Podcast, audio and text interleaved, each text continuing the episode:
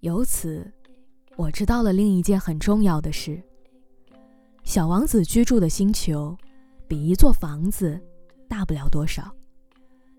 但那并没有让我感到很奇怪。我非常清楚，除了那些我们已命名的，诸如地球、木星、火星、金星等大行星之外，还有成百上千颗别的星球，其中有一些小的，就算用望远镜也很难看见。当一位天文学家发现了这样一颗星星时，他不会给它取名，而只是给它一个编号。比方说，他可能把它称作三二五号小行星。我有正当的理由相信，小王子来自的那颗星球就是 B 六一二号小行星。这颗小行星只在一九零九年被一个土耳其的天文学家用望远镜见过一次。这个天文学家一有了这个发现，就在国际天文学大会上对此做了强有力的论证。但是，由于他穿的是土耳其服装，没有人会相信他的话。大人们就是那样。但幸运的是，土耳其的一个独裁者为了 B 六一二号小行星的名誉。制定了一项法律，要求他的臣民改穿欧式服装，违者以死罪论处。于是，在一九二零年，这个天文学家以一身气派而高雅的着装，重新论证了他的发现。这一次，所有的人都接受了他的报告。我向你讲述关于这颗小行星的细枝末节，并记下它的编号，是由于大人们和他们的行为方式的缘故。大人们喜欢数字。当你告诉他们你交了一个新朋友时，他们从来不会向你提出质疑性的问题。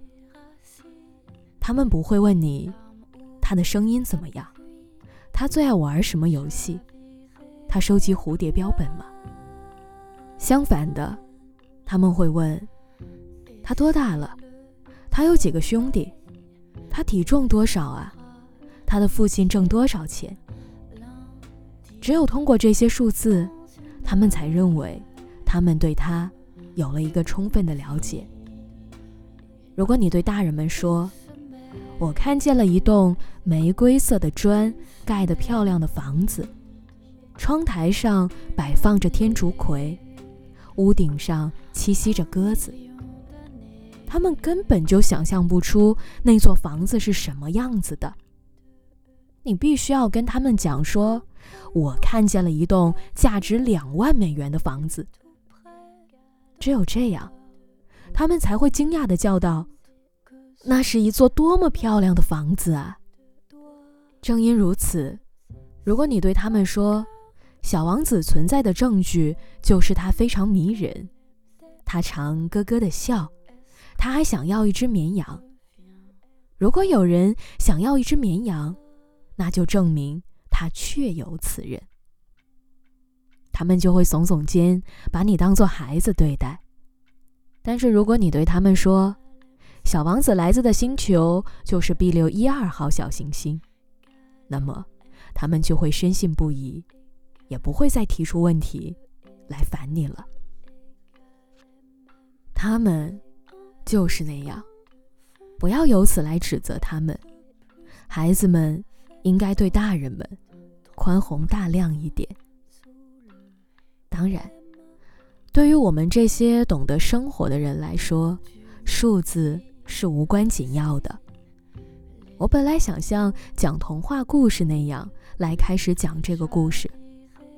我本来想说，从前有一个小王子，他住在一颗比自己大不了多少的星球上，他需要一只绵羊。